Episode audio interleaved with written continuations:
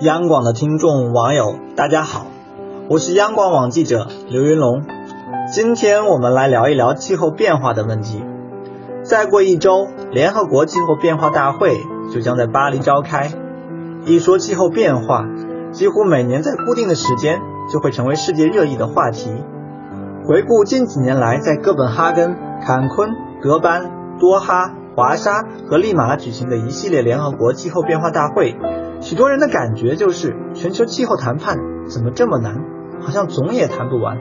在每年的气候大会中，都会出现与会代表激烈争论、面红耳赤的场景，而今年的巴黎气候变化大会预计也将出现类似的场景。谈判在争论什么？简而言之，就是如何体现共同但有区别的责任。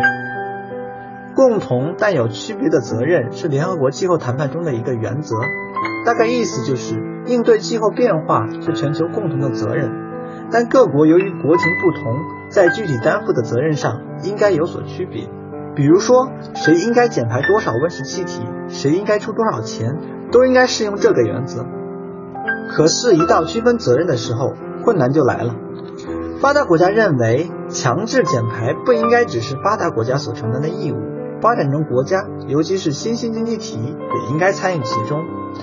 但是，发展中国家则认为，在气候变化问题上，发达国家负有不可推卸的历史责任，需要做出进一步的减排承诺，并对发展中国家提供资金和技术支持。